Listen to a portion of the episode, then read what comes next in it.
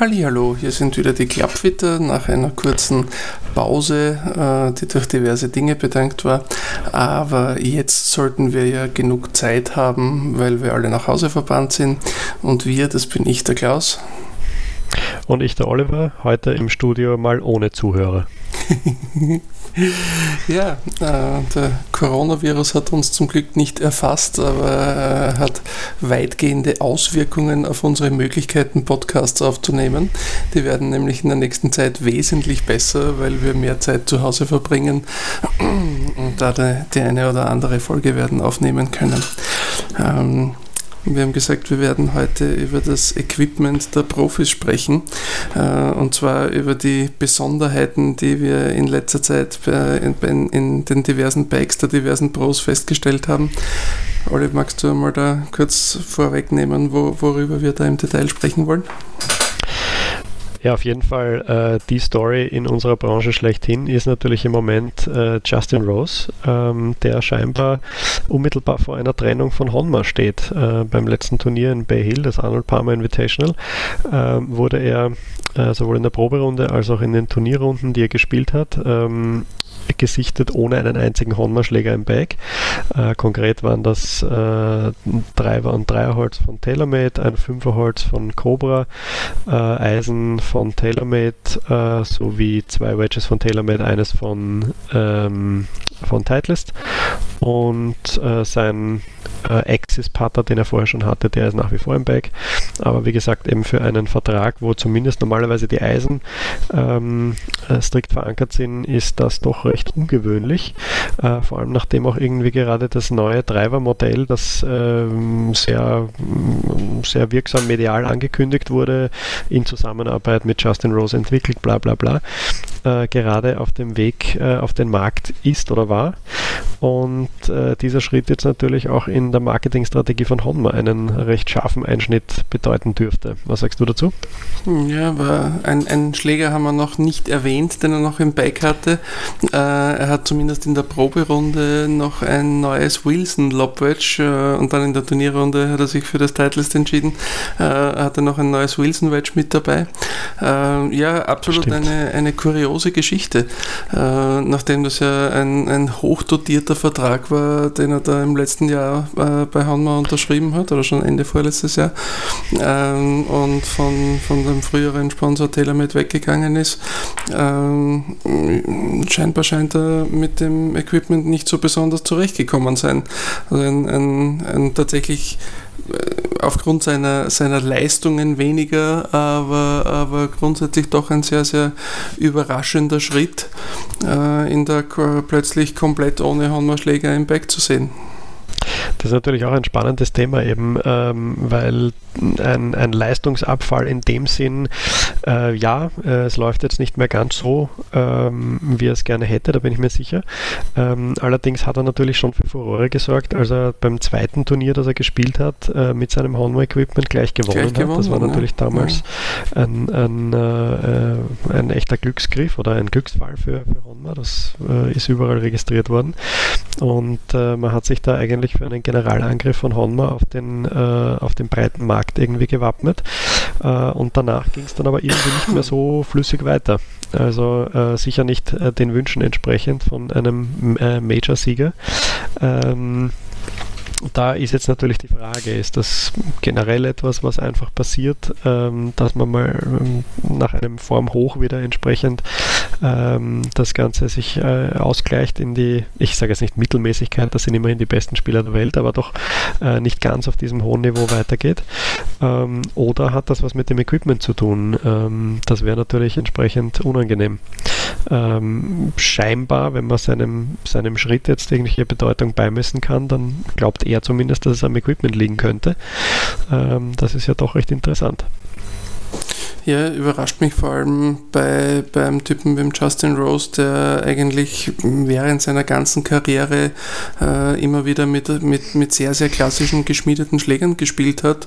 Äh, und das ist ja, ich würde mal sagen, da sind die Unterschiede äh, im, im Vergleich zu anderen Produktgruppen dann doch ein bisschen kleiner.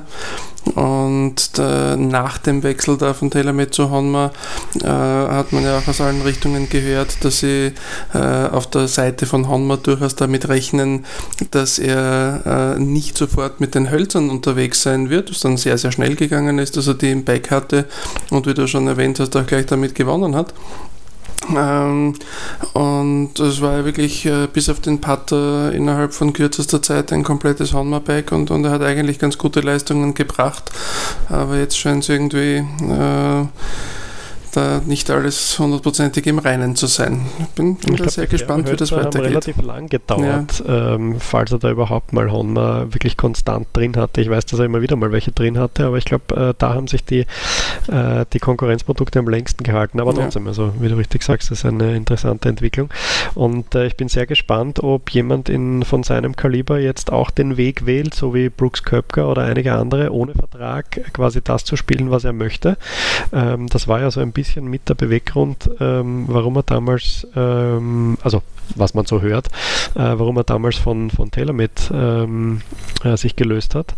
Äh, da ging es ähm, unbestätigten Berichten zufolge am ersten um den Putter, äh, wo er was anderes spielen wollte. Also ähm, ja, das, das äh, bin ich sehr gespannt, was sich, da, was sich da tun wird.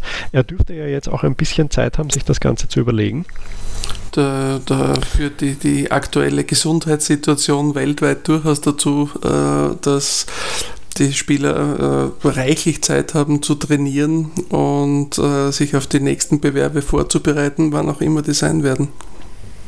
Auf jeden Fall. Äh, also das bringt natürlich eine zusätzliche Dimension zu dem Ganzen. Abgesehen davon, dass es natürlich die, die Thematik etwas relativiert, weil so richtig äh, wichtig in der aktuellen Situation ist das natürlich nicht. Aber es ist nun mal unser äh, Clubfitter Blog und da geht es um Golfschläger und deswegen haken wir uns aus dem Rest raus. Du hast schon den, den ganz interessanten Bereich der Free Agents äh, am Golfmarkt angesprochen. Äh, es gibt ja wirklich inzwischen eine ganze Menge Spieler, die, die keinen Ausrüstervertrag haben und äh, ins Bike nehmen, wo sie meinen, was für sie am besten funktioniert.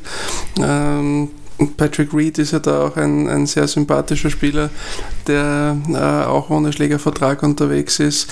Äh, Brooks Köpker hast du schon erwähnt. Es gibt eine ganze Menge und einige Firmen werden ja nicht müde zu erwähnen, wie viele Free Agents mit ihren Hölzern, mit ihren Eisen unterwegs sind und sehen das auch als, äh, als interessanten Marketingpunkt dann, ohne die Spieler namentlich zu erwähnen. Aber es stimmt natürlich, dass es ein, ein interessantes Merkmal ist, wenn irgendein bestimmter Schläger von vielen Spielern, die kein Geld dafür bekommen, äh, ins Back genommen wird. Das ist in der Tat interessant, weil auch bei den, äh, bei den Fitting-Tagen ähm, man oft äh, diese, die, diesen Ausspruch hört von, von äh, ähm, skeptischen äh, Kunden, die dann meinen, naja, das wird ja nur gespielt, weil sie dafür Geld bekommen oder der Ball wird ja nur gespielt, weil sie dafür Geld bekommen. Ja, gibt sicher ähm, manchmal die Situation, dass wenn ich zwischen Modell A und Modell B nicht wahnsinnig viel Unterschied in der Performance merke für mich, dass dann ein, der eine oder andere Pro sagt, ja, dann gehe ich dorthin, wo ich ein bisschen mehr bekomme für einen Vertrag. Allerdings muss man das auch relativieren. Es ist bei weitem nicht so, wie man das glauben möchte, dass äh, sämtliche Profis ähm, quasi überschüttet werden mit Geld für äh, Spielerverträge. Also das ist äh, nicht ganz so, äh, wie man sich das, wie man sich das vorstellt oder wie man vielleicht aus, aus anderen Sportarten ähm, glauben mag, wo halt äh, bei Mannschaftssportarten, wo halt vielleicht einige Spieler äh, tolle Verträge bekommen oder wo die Mannschaft gesponsert wird von einem, äh, von einem Sportartikelhersteller. Das ist ein bisschen anders in, im, im Golf und da gibt es genügend, die, die jetzt keine äh, substanziellen Beträge ähm, bekommen für das Spielen von Ball A oder Driver X. Insofern ist vielleicht wirklich in manchen Fällen äußerst verlockend, wirklich das zu spielen, wo man sagt, da kann ich mir jeden Schläger einzeln aussuchen und mit dem mache ich dann vielleicht im Endeffekt mehr Preisgeld und eine erfolgreichere Karriere. Genau. Und kann möglicherweise über einen Bekleidungssponsor oder einen, einen, einen Aufkleber auf der Bekleidung oder was auch immer dann mehr Geld verdienen, dadurch, dass ich öfter im Bild bin. Ähm, die, die Strukturen sind ja da durchaus auch unterschiedlich. Es ist ja nicht so, dass äh, alle, alle Spieler jetzt da einen, einen Exklusivvertrag mit einem Hersteller haben. Ganz im Gegenteil, so wie du schon erwähnt hast. Äh, viele Spieler haben äh, gar keine Verträge oder, oder eingeschränkte Verträge. Äh, und einige Firmen machen es tatsächlich auch so, dass sie äh, einen gewissen Pool haben, äh, der nach Leistung ausgeschüttet wird. Also jeder Spieler, der einen Driver der Marke X spielt, bekommt abhängig von seinem Ergebnis dann entsprechend Geld ausbezahlt oder einen Ball der Marke Y spielt, bekommt dann äh, für ähm, bekommen das, das ganze Teilnehmerfeld aus einem Pool nach Leistung bezahlt. Ähm, ist natürlich auch wieder ein, eine Möglichkeit, da irgendwas oder äh, irgendwie zu Geld zu kommen. Äh, früher, meines Wissens jetzt nicht mehr so stark, war es von einigen Herstellern durchaus üblich, ein sogenanntes Tee-Up-Money zu bezahlen weil die äh, die gespielten Schläger werden bei den Turnieren im Normalfall am Donnerstag äh, zur Startzeit, äh, da gibt es ein eigenes Institut, das sich darum kümmert, genau aufgenommen. Äh, da wird also exakt gezählt, wer mit welchen Schlägern spielt, welche Modelle, äh, welcher Ball gespielt wird. Äh, und äh, wenn da halt die, die passende Marke aufscheint, dann ist ein entsprechender Betrag überwiesen worden. Und meines Wissens gibt es das jetzt in der Form nicht mehr, weil die Marketingbudgets der Firmen da auch deutlich niedriger geworden sind, als sie zum Beispiel noch vor sieben, acht, neun Jahren waren. Auf jeden Fall. Äh, und um den Bezug irgendwie herzustellen zu dem, was wir eigentlich machen, nämlich äh, dafür sorgen, dass unsere Hörer die bestmöglichen Golfschläger für ihr Vermögen im Bag haben, um ihr Potenzial zu maximieren ähm, da haben wir uns kurz äh, vor der Aufnahme haben wir uns noch darüber unterhalten. Da habe ich was gesehen auf, auf Twitter. Äh, ein, ein, ein Bag, das, ähm, das Bernhard Lange im Moment verwendet. Der hat tatsächlich äh, innerhalb seines Eisensets drei verschiedene Marken. Da ja, das habe ich Wedge. bisher wirklich noch nicht oft gesehen, äh, dass man das gerade vorher erzählt von Bernhard Langer, ganz gleich wiederholen. Äh, ich kann mich nur an das Bike von Tom Lehman erinnern. Das hat ähnlich kurios einmal ausgesehen. Aber erzähle mal, was da beim St. Bernhard im Bike war. Das ist auf jeden Fall ein Extrembeispiel, aber ähm, da ist tatsächlich ein, ein Pitching Wedge von einer etwas älteren und eher aus dem Game Improvement Sektor befindlichen Serie von, von TaylorMade, ein RSI. Äh, dann gab es ähm, kurze Eisen äh, sowie lange Eisen, ähm, jeweils Blades und Cavity Packs eben gemischt ähm, von Artisan. Das ist eine kleine Schmiede ähm, von ehemaligen Nike-Mitarbeitern aus Texas. Allerdings unterbrochen von einem Sechser-Eisen von Adams in Cavity Pack Design. Also wirklich eine ganz wild zusammengestöpselte Kombination. Und wenn man und überlegt, wie lange es schon her ist, dass äh, TaylorMade Adams gekauft hat und die Marke dann mehr oder weniger hat sterben lassen, auch kein brandneuer Schläger. Nein, absolut nicht. Ähm, und äh, in diesem Zusammenhang äh, ist das, worauf ich eben hinaus wollte, dass ich oft höre, na, ich möchte alles von einer Marke haben oder ich brauche alles von einer Marke und das am besten noch passend zum Bag. Ähm, ja, kann man natürlich machen, ähm, ist auch völlig in Ordnung, aber es ist nicht unbedingt ähm, zwingend so, dass ich wirklich von einer Marke alles in einer perfekten Ausführung für mich oder für meine Anforderungen bekomme. Ähm, also wenn selbst Bernhard Langer ähm, der, der wirklich von, von sich vermutlich aussuchen kann, wer ihm was baut, ähm, drei verschiedene äh, Eisenköpfe allein spielt. Das ist natürlich ein Extrembeispiel, das muss man schon sagen. Aber ähm, dann ja, ist die Annahme im Amateurbereich, dass ich mir jetzt quasi alles aus von einer Marke inspektor, das ist ja fast naiv.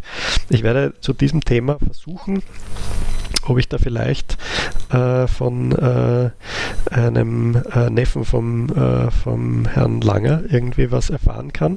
Den habe ich kennengelernt, das ist ein ganz hervorragender, äh, netter äh, Freund aus Deutschland und ähm, hat bei uns in, in, Österreich die internationale Meisterschaft der Mitamateure mitgespielt, da haben wir uns kennengelernt. Super Typ und den werde ich mal fragen. Vielleicht kann ich dann zu unserer nächsten Folge schon ein bisschen Information anbieten dazu. Das klingt nach einer guten Idee.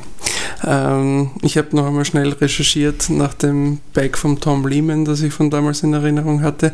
Ähm, das war tatsächlich, also die, die Geschichte, die mir da im Hinterkopf herumschwirrt, war aus 2011.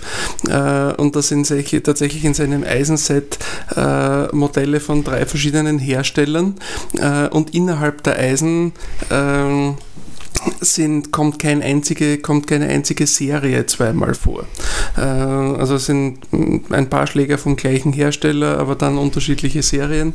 Äh, aber es sind keine, keine zwei Schläger äh, aus, aus der gleichen Serie und wie gesagt insgesamt drei verschiedene Hersteller.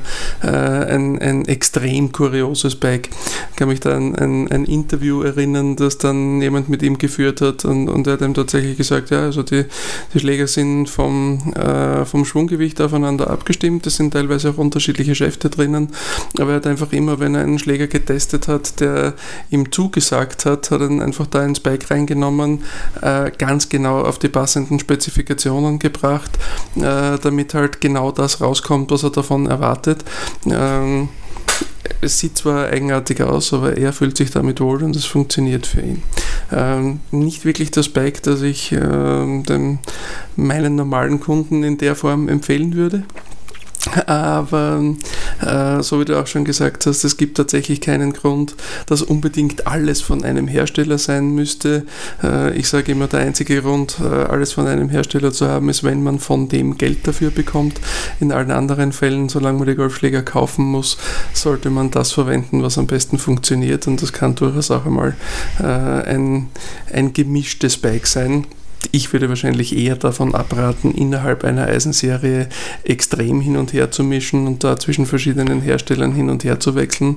Aber es gibt eben auch sehr prominente Beispiele dafür, wo das großartig funktioniert das stimmt. Ich wollte zwei, äh, dieses, dieses Beispiel einfach nur äh, als äh, extreme Variante anführen, um da vielleicht ein bisschen zum Nachdenken anzuregen, ähm, da das ja doch jetzt ein ganz interessantes Thema ist äh, mit den Free Agents die, weil wir von Pros gesprochen haben, die, bei denen ein Equipmentwechsel angestanden ist, da sind mir noch aufgefallen der Billy Horschel und der Jess Reevy, äh, beides Spieler, die ehemals im Stall von PXG waren äh, und da jetzt weggewechselt sind. Äh, ich habe Gerüchte gehört, warum das passiert sein könnte. Weißt du da irgendwelche Details dazu? Äh, vermutlich dieselben Gerüchte, die du ge gehört oder gelesen hast. Ich habe da auch ähm, vorwiegend über Twitter eigentlich Informationen sammeln können. Ähm, scheinbar ging es da um einen ähm, Mitarbeiter, der sehr beliebt ist bei den, bei den Tour Professionals, ähm, der äh, dessen Vertrag nicht verlängert wurde oder der in irgendeiner Form äh, nicht mehr zuständig ist. Und äh, das haben äh, aus Loyalität scheinbar äh, zumindest zwei Spieler eben mit einem Abgang von PXG quittiert. Ähm, das ist die Version, die ich gehört habe. Ich weiß nicht, ob die divergiert von dem, was du gehört Deck, hast. Deckt sich zu 100% mit dem, was ich da mitbekommen habe. Ja. Okay. Ja, das ist natürlich auch immer ein Thema, dass ähm, äh, das ist für die, für die Spieler sehr äh, wichtig, eben jemanden ha zu haben, der sie betreut, der, äh, dem sie vertrauen. Äh, das ist genau dasselbe, wie wir natürlich äh, gerne hätten, dass, ähm, dass unsere äh, Fitting-Kunden uns vertrauen, weil wir eben auch das, das Mögliche, all das Möglichste tun, um ihnen zu helfen bei ihrem Golfspiel und dafür ist halt ein, ein, eine Vertrauensbasis wichtig. Ähm, und äh, bei Tourspielern, wo es dann eben auch um die Existenz oder, also nicht, dass äh, Billy Horschel jetzt äh, Angst hat, sich kein Sandwich mehr kaufen zu können, aber äh, es, ist, es geht doch um ihren Beruf, es geht um die Arbeit und wenn sie da vielleicht irgendwie dann jemanden vorgesetzt bekommen, mit dem sie nicht arbeiten wollen können oder wie auch immer, ähm, dann kann das natürlich schon sein, dass sie da entsprechende äh, Maßnahmen setzen. Vor allem, sie können, wie gesagt, äh, eben als Free Agents sowieso weiterspielen, was sie wollen. Ähm, und ähm, ich sage jetzt mal, beide sind erfolgreich genug, dass sie jede andere Marke vermutlich mit offenen Armen nehmen wird, wenn sie einen Vertrag wollen. Insofern äh, ein, ein, äh, ein Schritt aus persönlicher Überzeugung, so wie ich das sehe. Ja, absolut. Also das ist ja auch nachvollziehbar, dass wenn jemand eine Vertrauensperson, da, von der er sich beraten möchte, gefunden hat ähm, und die halt aus welchem Grund auch immer die Position wechselt, dass man möglicherweise da mitwechselt. Ähm, und äh, da hat es ja äh, schon genug Beispiele in anderen Sportarten äh, auch gegeben, dass das äh, irgendwer irgendwo anders hinwechselt, weil, weil sein Berater in irgendeiner Art und Weise dorthin gegangen ist. So ist es. Alles klar. Ähm, Hast du noch andere Geschichten, äh, die, die in diese Folge über das Equipment der Pros äh, bzw. die Equipmentwechsel da gut reinpassen würden?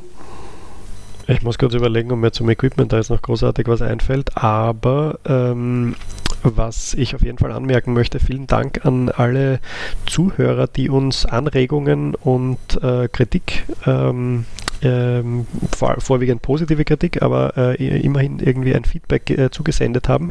Äh, wir nehmen uns die Sachen zu Herzen, versuchen das umzusetzen ähm, und äh, wollen natürlich auch alle Zuhörer ermutigen, wenn sie einen Themenvorschlag haben oder äh, sonstige Anregungen, dann können sie das gerne tun und uns kontaktieren. Äh, und wir werden uns dann äh, nach besten Möglichkeiten diesem Thema widmen. Da hast du vollkommen recht. Äh, ich bin in letzter Zeit auch öfter auf unseren Podcast angesprochen worden. Also wir haben definitiv auch tatsächlich Hörer äh, und, und bekommen das äh, immer mehr mit, dass wir auch tatsächlich gehört werden. Ähm, freut uns beide sehr und ich werde mich bemühen, dass es demnächst auch möglich sein wird, auf der Homepage direkt über die Kommentarfunktion uns Feedback zu geben und dass wir dann auch dort äh, das Feedback entgegennehmen können und darauf antworten können. Und ich habe tatsächlich auch in letzter Zeit einige Gespräche äh, über unseren Podcast führen können, äh, weil ich von, von ein paar Hörern darauf angesprochen worden bin. Äh, hat mich tatsächlich sehr gefreut und wir werden versuchen, das ganze Feedback, das wir da bekommen, so gut wie möglich umzusetzen. Auf jeden Fall. Ähm, wir arbeiten auch äh, an Autogrammkarten. Also bitte, wenn sich alle noch ein bisschen gedulden, dann äh, haben wir das dann auch parat. Ja, bevorzugterweise im Querformat, damit ich auch ganz drauf passe. Äh, dann würde ich sagen, äh, so viel zur heutigen Folge. Und äh, nachdem wir ja jetzt äh, ein bisschen mehr Zeit haben werden, äh, keiner von uns krank ist und keiner von uns auf Urlaub oder auf einer Dienstreise ist, hören wir uns demnächst wieder und es wird jetzt wieder regelmäßiger Folgen in nächster Zeit geben. Vielleicht können wir damit die Zwangspause im öffentlichen Leben ein wenig für unsere Hörer äh, verkürzen. Und äh, wie gesagt, wir freuen uns auch über Themenvorschläge. Wir werden einiges an Zeit haben in nächster Zeit. Dann bleibt mir nur mal einen schönen Tag zu wünschen und wir hören uns bald. Bis zum nächsten Mal.